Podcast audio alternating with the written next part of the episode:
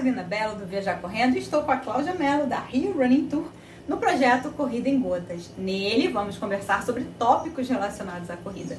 Sabe aquela dúvida que você sempre teve, mas nunca buscou pela resposta? Então, aqui você vai poder resolver essa questão, com certeza. Portanto, vamos responder a perguntas, dúvidas sobre esse tema, seja na modalidade corrida de rua, seja na modalidade corrida de trilha. E a pergunta que recebemos na caixinha de perguntas foi: onde correr? Melhores tipos de piso.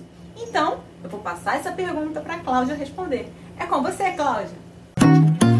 Então, é legal você estar tá variando os lugares onde você pode estar tá correndo.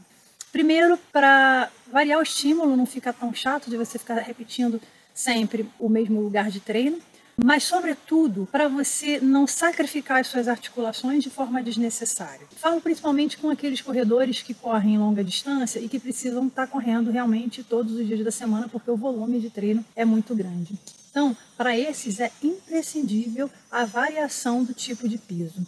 Então, por exemplo, você tem chão de terra batida, grama, asfalto, que a gente pode estar tá comparando também com o cimento, e tem o paralelepípedo. Esse a gente vai falar um pouquinho por último. Mas o que a gente tem de, de mais comum é o asfalto ou o cimento, dependendo da região que você está. Então, veja, esse tipo de piso, o cimento mais até do que asfalto, ele é um piso muito rígido, excelente para você treinar velocidade tiro, fazer um, um, um, intervalado, porque a resposta de atrito é muito rápida. Mas por outro lado, você sacrifica demais as suas articulações. Então, não sei se você reparou, mas no seu, na sua planilha de treino, às vezes, num dia você está treinando tiro, por exemplo, e no outro dia você só tem que rodar.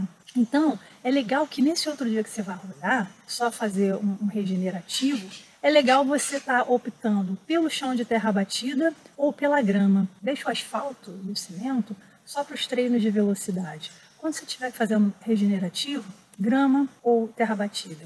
Se você for fazer um treino de ritmo, um, um, treino um pouquinho mais longo, que não seja, que não exija velocidade, opte também por estar explorando o terreno de terra batida, óbvio, um terreno regular, porque na contramão do, do terreno de, de paralelepípedo, ele pode te proteger um pouquinho mais. O único cuidado que você tem que ter, por exemplo, com a grama, diz respeito a, a lugares com, com piso acidentado. E aí, realmente, se você pisar em falso, virou o pé, aí você vai ter correr o mesmo risco que você correria se estivesse correndo, por exemplo, um paralelepípedo ou correndo por calçadas de altura irregular.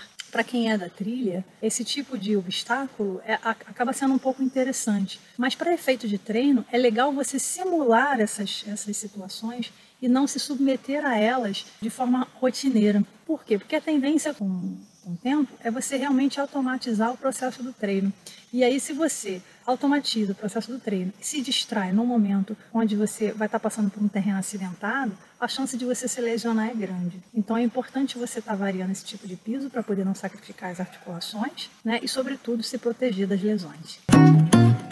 Excelente, bem certeira. Muito obrigada, Cláudia. Confira todos os vídeos do Corrida em Gotas na nossa playlist no YouTube.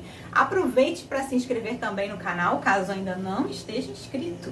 Oh, eu sempre falo isso, né? E claro, se você tiver alguma dúvida ou pergunta sobre corrida, escreva aqui nos comentários ou então deixe lá na caixinha de perguntas do Instagram, tanto do Viajar Correndo quanto da Rio Running Tour. Eu vou colocar os links aqui na descrição do vídeo. As caixinhas estão sempre lá.